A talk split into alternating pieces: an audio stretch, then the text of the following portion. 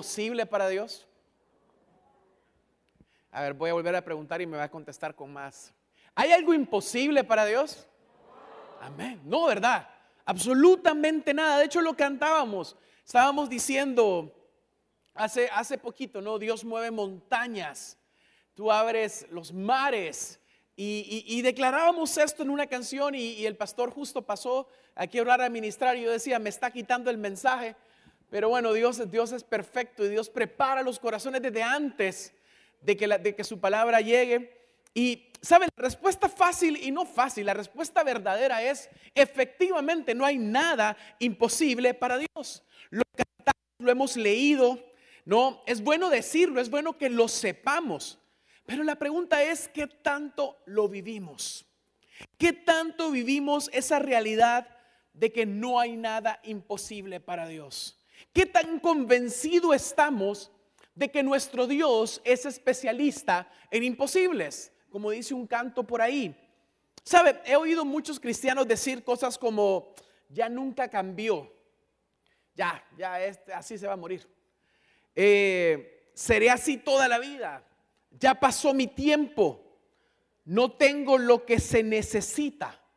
Es como que si de repente creyéramos en Dios para algunas cosas, pero no creyéramos en Dios para todo no creyéramos que Dios es un Dios de imposibles en todo sentido.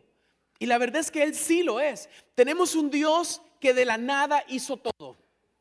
Que de la nada hizo todo. Eres el que creó todo cuanto existe y le dio vida con su aliento.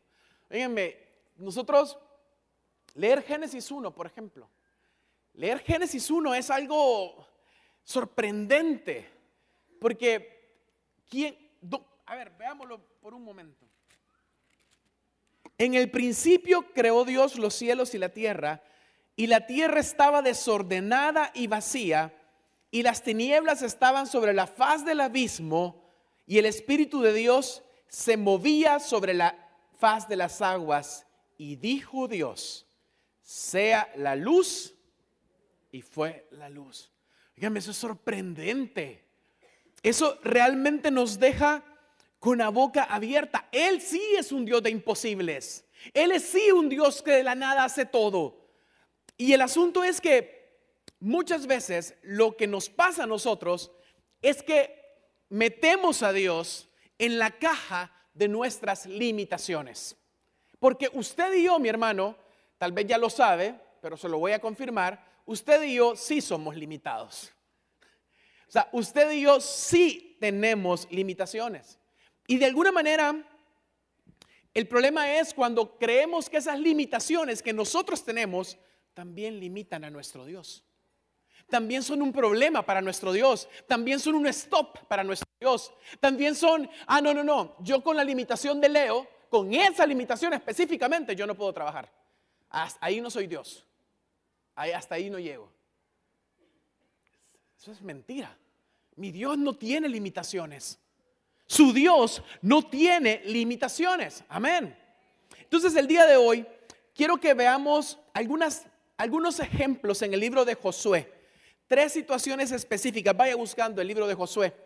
Tres situaciones específicas que a los ojos de los hombres son limitaciones lógicas. O sea, lógicamente es una limitación. Pero veremos que para Dios esas limitaciones lógicas son absolutamente nada. La primera, mi hermano, la limitación del pasado. Quiero que vaya buscando, por favor, Josué capítulo 6. Josué capítulo 6, versículo 23 y 25. Algo que todos tenemos en común en este lugar es que todos tenemos un pasado. Eso es algo fijo. Todos tenemos un pasado. Cuando pasan los años en el Evangelio, pareciera que muchas veces se nos quiere olvidar y está bien que se nos olvide de la manera sana, así como se le olvidó al Señor. ¿Cómo es eso? No hay condenación, no hay acusación, no hay señalamiento, porque dice la palabra de Dios que si nuestro pasado estaba lleno de pecado, que prácticamente así es, de acuerdo, estamos de acuerdo, ese pecado cuando hemos confesado y Él nos ha perdonado, ¿se fue hacia dónde? ¿Al fondo de qué? fondo del mar. Y dice la palabra de Dios que no volvió a ser recordado. No volvió a ser recordado. Entonces, si Dios no se acuerda, ¿por qué yo me acuerdo? En esa parte está bien. El asunto es también cuando se nos olvida y nos ponemos y se nos olvida desde el punto de vista de, ah, yo soy perfecto. O sea, a mí no se me acerquen porque yo nunca fui así. Eso ya es otro tema, ¿verdad? Pero quiero preguntarle algo. ¿Qué hace Dios con su pasado? ¿Qué hace Dios con esas cosas vergonzosas, pecaminosas, con eso que fue usted antes? ¿Qué hizo Dios con eso? Lo acabo de contar. Lo olvida, lo olvida por su sangre, eso desapareció. Y el asunto es que muchas veces, muchas veces, ese pasado y esas cosas que hicimos antes nos limitan al punto de decir, yo no puedo hacer nada en el Señor. Hay una etiqueta, hay un rumor, hay, una, hay un señalamiento, hay algo que fui que me impide ser lo que Dios quiere que yo sea.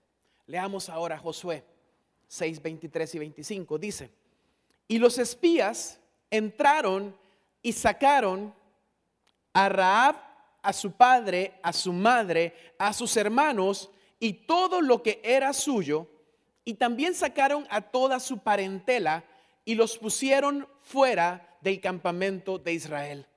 Y consumieron con fuego la ciudad y todo lo que en ella había. Solamente pusieron en el tesoro de la casa de Jehová la plata, el oro y los utensilios de bronce y de hierro.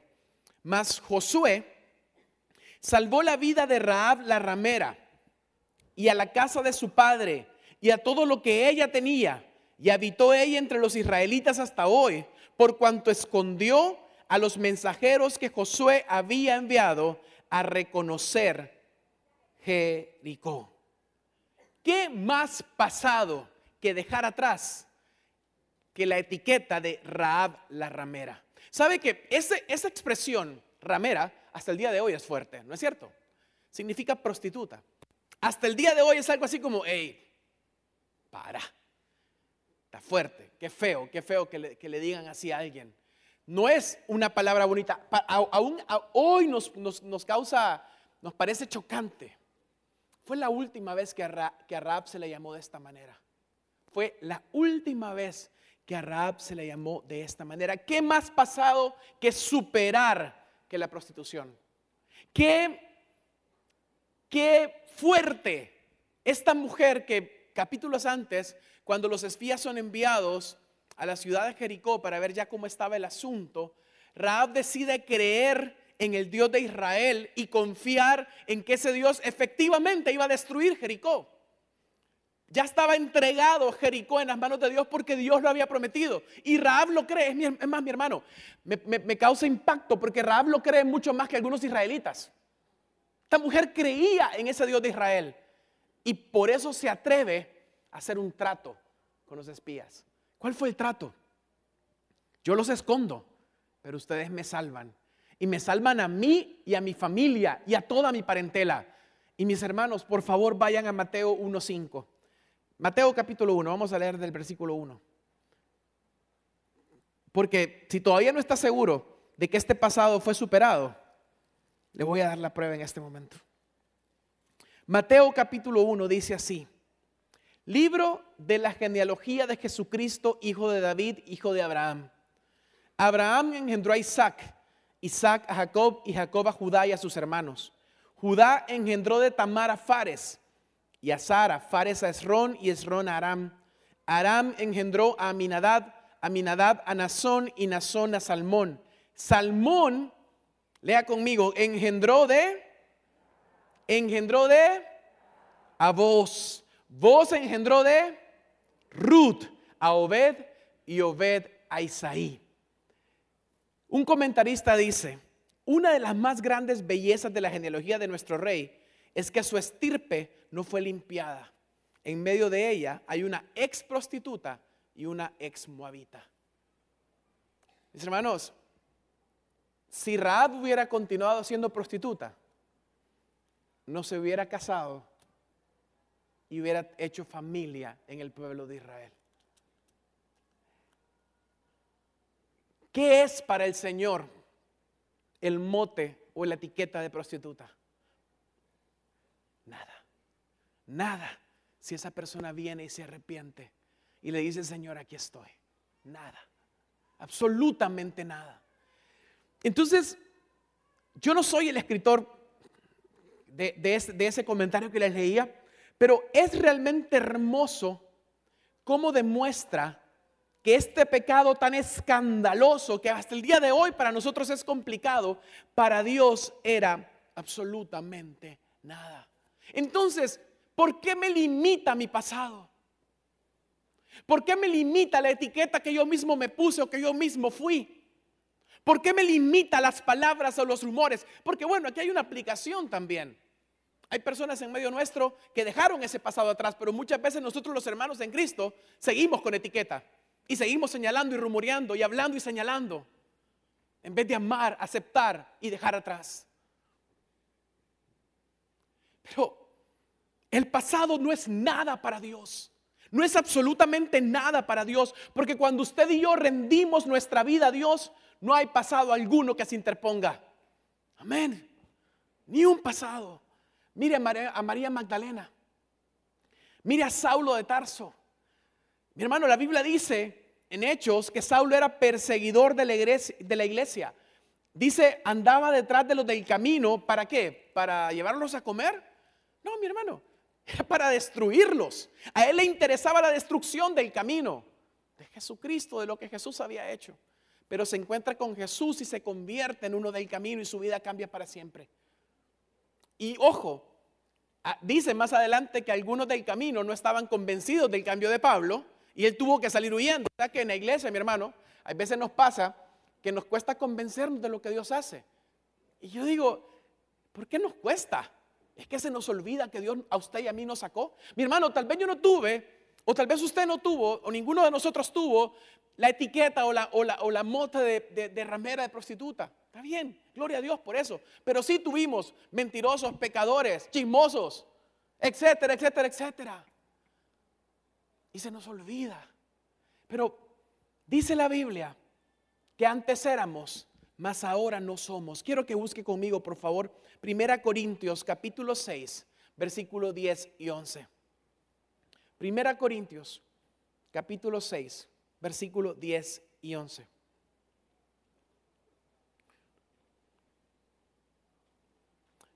Lo, leo en otra versión, usted lo tiene ahí. ¿No se dan cuenta de que los que hacen lo malo no heredarán el reino de Dios? No se engañen a sí mismos.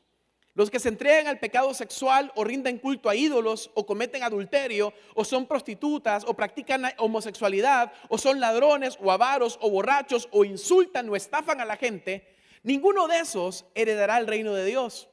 Algunos de ustedes antes eran así, pero fueron limpiados, gloria a Dios. Fueron hechos santos, fueron hechos justos ante Dios al invocar el nombre del Señor Jesucristo por el Espíritu de nuestro Dios. Versículo 11. Y esto erais algunos, mas ya habéis sido lavados. Esto eran algunos, mas ya, personalicémoslo, esto éramos algunos pero ya hemos sido lavados. ¿Sabe qué me impacta? Que si usted lee el versículo, hay una jerarquía de pecados en, e, ese versículo. Dice algo así como, a las rameras le va a costar más, al homosexual le va a costar más. ¿Verdad que no? Es más, lo pone de pegadito con el borracho y el mentiroso. ¿Cierto o no cierto? Me lo estoy inventando, mi hermano. ¿Verdad que no? Está todo, está exactamente todo. El mentiroso, el borracho, no va a heredar el reino de los cielos tal cual el homosexual o la, ramera. Pero ¿qué dice la Biblia? Lo hermoso no es eso. Lo hermoso es al final. Esto erais. Esto erais. Esto erais. Mas ya habéis sido lavados y habéis sido santificados, habéis sido justificados en el nombre del Señor y por el Espíritu de nuestro Dios. Mi hermano, ¿Qué le limita de su pasado para creer, para creer que el Señor lo puede usar grandemente? ¿Sabe? Hemos estado orando, motivando, estamos orando fervientemente por lo que Dios va a hacer en el retiro de Semana Santa. El pastor Daniel decía hoy, preparemos nuestros corazones, lleguemos ya encendidos para que eso sea una hoguera espiritual en el campamento. Pero, ¿sabe que muchas veces lo que nos limita a orar o creer que algo especial va a pasar es, es el pensamiento siguiente? Nah, es que yo sé lo que soy. Es que yo sé lo que fui. Es que nunca me van a dar una oportunidad. Y empezamos a, etiquetarnos nosotros mismos porque hay un pasado y una limitación. Mi hermano, reprenda eso en el nombre de Jesús. De verdad, de corazón se lo digo. Reprenda eso en el nombre de Jesús, porque si usted ha confiado en el Señor, no ha pasado que lo pueda limitar. Amén. La segunda cosa, la limitación de nuestra edad. Qué cosas que es bien interesante, porque para muchos de ustedes yo todavía soy un cipote. ¿Sabe para quiénes? Para los de 60 y 50 y algo. Yo les digo, tengo 42, yo ya no me siento un cipote, y ustedes me dicen, no, me, está jovencito, pero ¿sabe por qué los entiendo? Porque a los de 30 los miro en pañales ahorita. Los de 30 años, óiganme, qué juventud, divino tesoro, diría yo.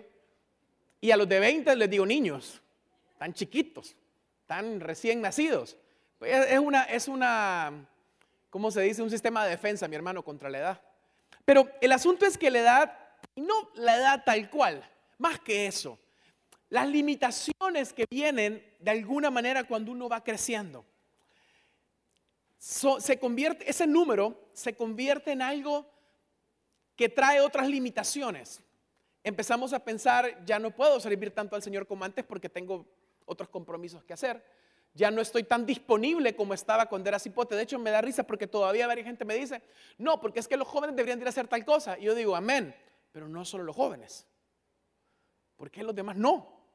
¿Por qué, por qué solo los jóvenes? ¿Por qué no todos podríamos hacer más cosas? Y, quiero que vaya conmigo a Josué, por favor, capítulo 14, versículo 1 al 15. Josué capítulo 14, versículo 6. Vamos a leer del versículo 6 al, en adelante. Dice así la palabra de Dios. Y los hijos de Judá vinieron a Josué en Gilgal y Caleb, hijo de Jefone, Ceneseo, le dijo, ¿tú sabes lo que Jehová dijo a Moisés, varón de Dios, en cada esbardea tocante a mí, a mí y a ti? Yo era de edad de 40 años cuando Moisés, siervo de Jehová, me envió de cada Barnea a reconocer la tierra y yo le traje noticias como lo sentía en mi corazón. Y mis hermanos, los que habían subido conmigo, hicieron desfallecer el corazón del pueblo, pero yo cumplí siguiendo a Jehová mi Dios.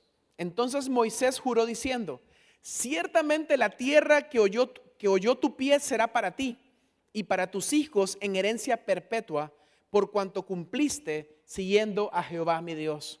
Ahora bien, Jehová me ha hecho vivir, como él dijo, estos 45 años, desde el tiempo que Jehová habló estas palabras a Moisés, cuando Israel andaba por el desierto. Y ahora, he aquí, Hoy soy de edad de 85 años. Todavía estoy tan fuerte como el día que Moisés me envió. ¿Cuál era mi fuerza entonces? Tal es mi fuerza para la guerra y para salir y para entrar. Dame pues ahora este monte del cual habló Jehová aquel día, porque tú, tú oíste en aquel día que los anaseos están ahí y que hay ciudades grandes y fortificadas. Quizás Jehová estará conmigo y los echaré como Jehová ha dicho.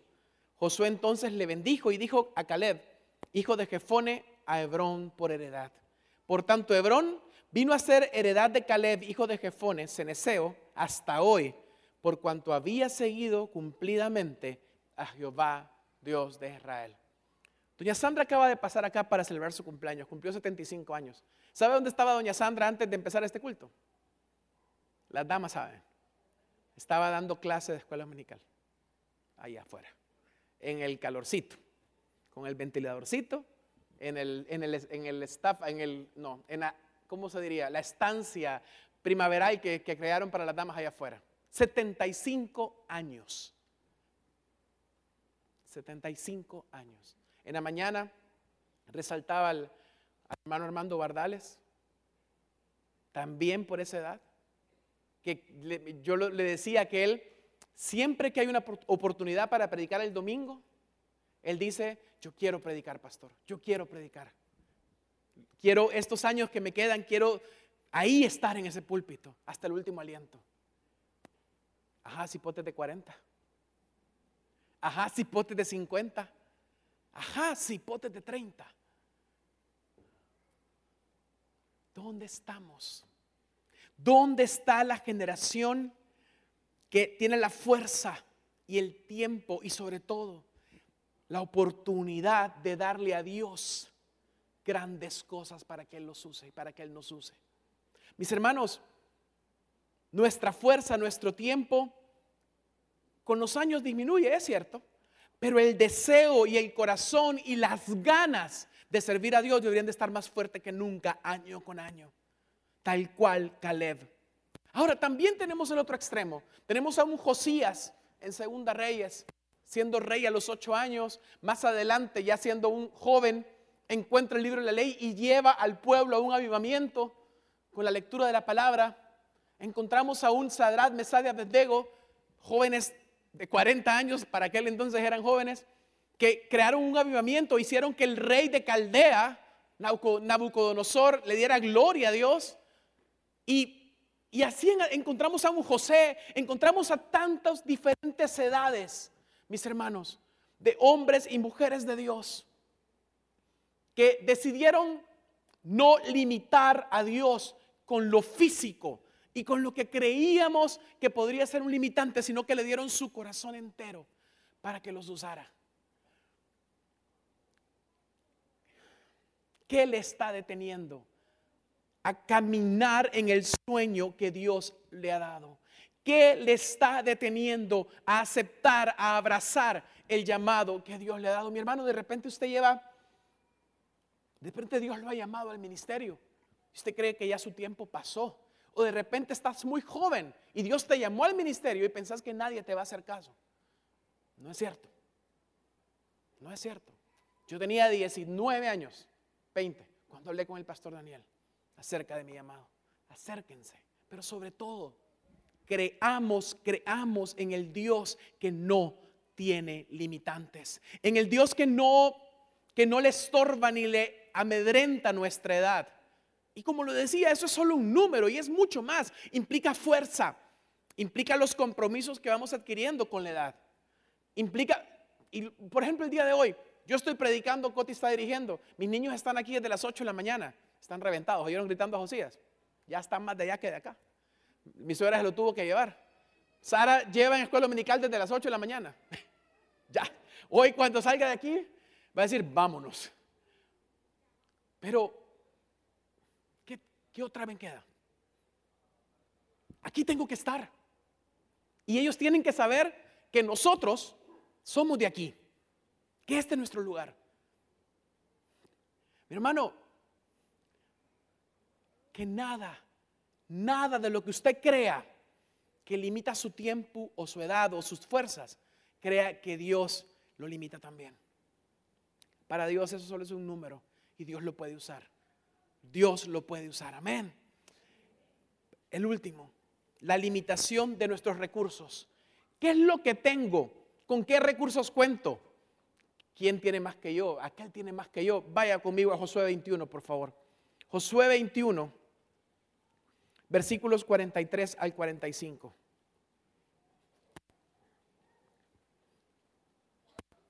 Dice así la palabra de Dios.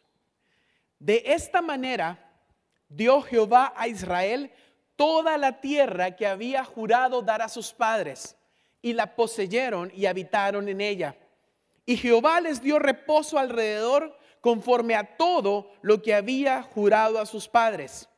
Y ninguno de todos sus enemigos pudo hacerles frente, porque Jehová entregó en sus manos a todos sus enemigos. Y leamos juntos el último versículo. No faltó palabra de todas las buenas promesas que Jehová había hecho a la casa de Israel. Todo se cumplió. Yo les quiero preguntar algo. Si usted lee todo Josué, que se lo recomiendo, porque hoy solo hicimos un pantallazo del libro de Josué, pero si usted lee todo el libro de Josué, cuénteme cuáles eran los recursos de Israel. Cuénteme. Si usted lo va a leer, se va a dar cuenta que no habían recursos más que uno solo. que usted ya sabe, el Dios de los ejércitos. Pero era el único recurso que realmente Josué tenía. Mire, en Josué 6, versículo 20 dice, Josué 6, versículo 20, entonces el pueblo gritó y los sacerdotes tocaron las bocinas y aconteció que cuando el pueblo hubo oído, hubo oído, perdón, el sonido de la bocina, gritó con gran vocerío y el muro se derrumbó. El pueblo subió luego a la ciudad, cada uno derecho hacia adelante y la tomaron y la destruyeron a filo de espada. Todo lo que en la ciudad había, hombres y mujeres, jóvenes y viejos, hasta los bueyes, las ovejas y los asnos. Usted conoce la historia de Jericó. Caminaron alrededor de esa ciudad que no sabemos cuántos kilómetros era. Por siete días, el último día caminaron siete vueltas. A la séptima vuelta, la bocina sonó, gritó el pueblo, el muro se cayó. La ciudad ya estaba entregada. La ciudad ya estaba en las manos de Israel. Le pregunto, ¿eso fue estratagema de Israel? ¿Eso fue eh, el gran estratega que es Josué? No. ¿De quién fue idea? De Dios. ¿Qué hizo Josué? Obedeció. Pero además de obedecer, o antes de obedecer, creyó. Creyó que su Dios lo podía hacer. Creyó que su Dios podía mover montañas. Creyó que su Dios podía abrir mares. Creyó que su Dios lo podía usar a pesar de lo que fuera. Creyó, creyó y creyó. San Juan 15:5 dice, separado de mí, nada podéis hacer. Yo siempre bromeo que este es el versículo que yo meto en todos mis sermones, aunque no tengan nada que ver. Yo lo meto. ¿Y sabe por qué lo meto? Porque mi hermano, si usted y yo nos agarramos de esta verdad, vamos a entender que un muro de Jericó es absolutamente nada ante el poder de Dios.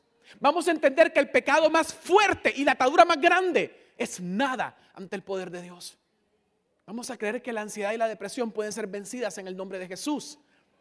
Vamos a creerlo, vamos a orar por eso también. Vamos a creer que un problema económico puede ser sanado, que un matrimonio puede ser restaurado. Vamos a creer que una enfermedad puede ser sanada y fortalecida en el proceso. Hermano, nada podemos hacer separados de Dios. Si usted después viene y agarra Hebreos 11 y ve todos esos héroes de la fe, ninguno de esos tenía material de héroe. Y si vamos más, los, apóstoles escogidos por el Señor. Mi hermano, ese no era el Dream Team, no eran la Liga de la Justicia ni, ni Avengers. O sea, usted y yo no los hubiéramos elegido. Pero es que Jesús sabía lo que él podía hacer en ellos. Jesús conocía las limitaciones de Pedro, pero sabía lo que podía hacer con Pedro. ¿Sabe?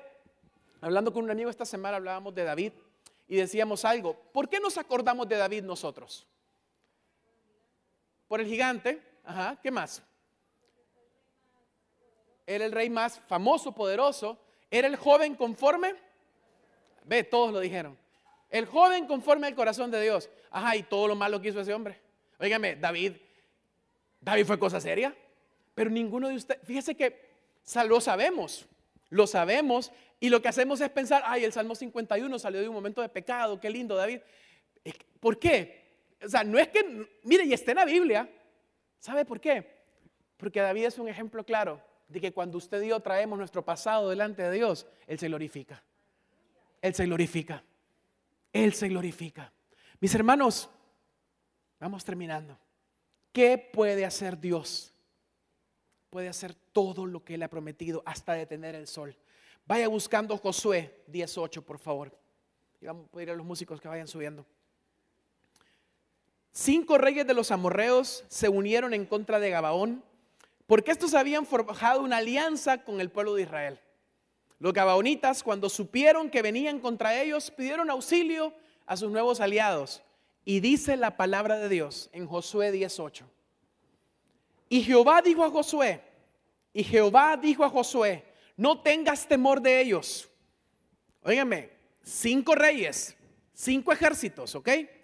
Para que miremos el contexto. No tengas temor de ellos, porque yo los he entregado en tu mano y ninguno de ellos prevalecerá delante de ti. Y Josué vino a ellos de repente, habiendo subido toda la noche desde Gilgal. Y Jehová los llenó de consternación delante de Israel y los hirió con gran mortandad en Gabaón. Y los siguió por el camino que sube a Betjorón y los hirió hasta Seca y Maceda. Y mientras iban huyendo de los israelitas a la bajada de bet Jehová arrojó desde el cielo grandes piedras sobre ellos hasta Seca y murieron. Y fueron más los que murieron por las piedras del granizo que los que los hijos de Israel mataron espada.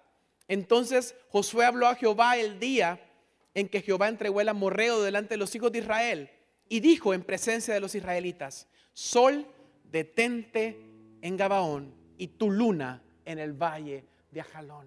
Mi hermano, el, sol y la luna se detuvo, pero sabe, científicamente ni me voy a meter a explicar eso. Solo Dios puede hacer eso.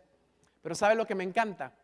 Dice la Biblia que fueron más los que murieron por las rocas que Dios arrojó del cielo que los que los israelitas mataron. Porque sabe qué, mi hermano, este es trabajo de Dios.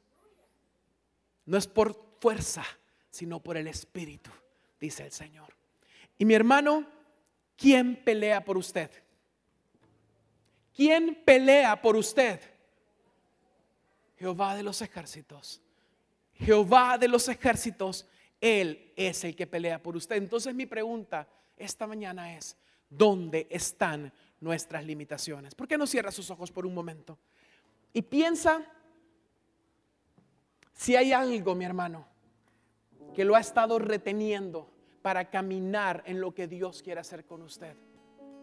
Mire, yo quiero que sus expectativas para ese retiro de Semana Santa suban de una manera como nunca antes han estado. Porque yo quiero que usted crea, hermano, que Dios tiene preparado para usted algo especial en ese retiro. Y que ni su pasado, ni su edad, ni sus recursos son limitación para lo que Dios puede hacer con usted. Nada de eso es limitación. Nada de eso detiene la obra del Señor en su vida. Nada de eso, nada de eso detiene como Dios lo quiere usar. Señor, aquí estamos, Padre. Aquí estamos creyendo que así como el muro de Jericó cayó hace tanto tiempo, estamos aquí creyendo, Señor, que así como tus promesas fueron cumplidas a cabalidad para el pueblo de Israel, Asimismo podemos creer que tus promesas sobre nuestra vida se cumplirán. No por nosotros, sino por ti, por lo que tú haces, Señor. Para tu gloria, para tu honra. Porque tú lo puedes hacer. Porque tú lo puedes hacer. Porque tú te encargas de mi negocio.